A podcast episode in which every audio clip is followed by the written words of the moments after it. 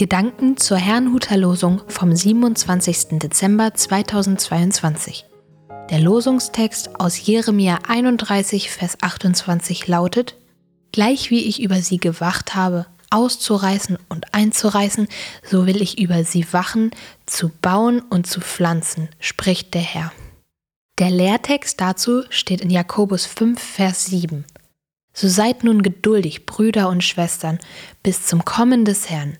Siehe, der Bauer wartet auf die kostbare Frucht der Erde und ist dabei geduldig, bis sie empfange den Frühregen und Spätregen. Es spricht Angela Mumsen.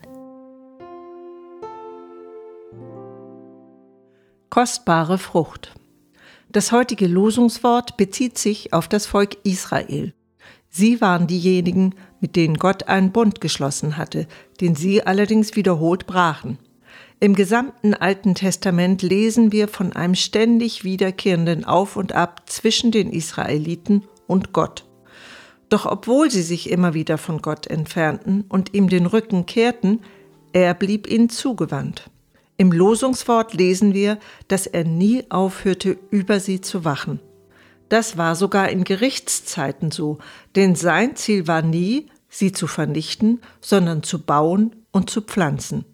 So untreu sie auch waren, seine Treue war noch größer. Diesen Wesenszug Gottes können wir bis zum heutigen Tag sehen. Noch immer ist es so, dass Gott nicht den Tod des Sünders will. Seine Liebe zu den Menschen zeigte er dadurch, dass er seinen einzigen Sohn hergab. Hebt das nun einfach alles auf? Ja und nein. Ja für den, der Jesus Christus dankbar und mit offenem Herzen in seinem Leben aufnimmt. Nein für den, der ihn ignoriert. Allerdings ist Gott mit den Menschen noch nicht zu Ende. Deshalb sollten wir uns davor hüten, andere in Kategorien einzuteilen. Wir wissen nicht, in wen Gott bereits einen Samen für die Ewigkeit hineingelegt hat.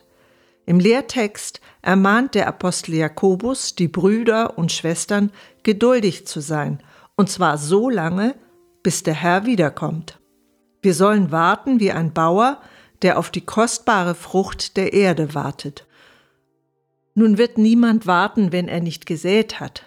Wer aber gesät hat, weiß, dass da etwas heranwächst. Sollten wir als Christen nicht darauf vertrauen, dass die Saat, die Gott durch Christus in diese Welt gegeben hat, ihre Frucht bringen wird? Wenn schon die Erde kostbare Frucht hervorbringt, wie viel mehr der ewige Gott? Er wartet. Und wir? Ich wünsche Ihnen einen gesegneten Tag.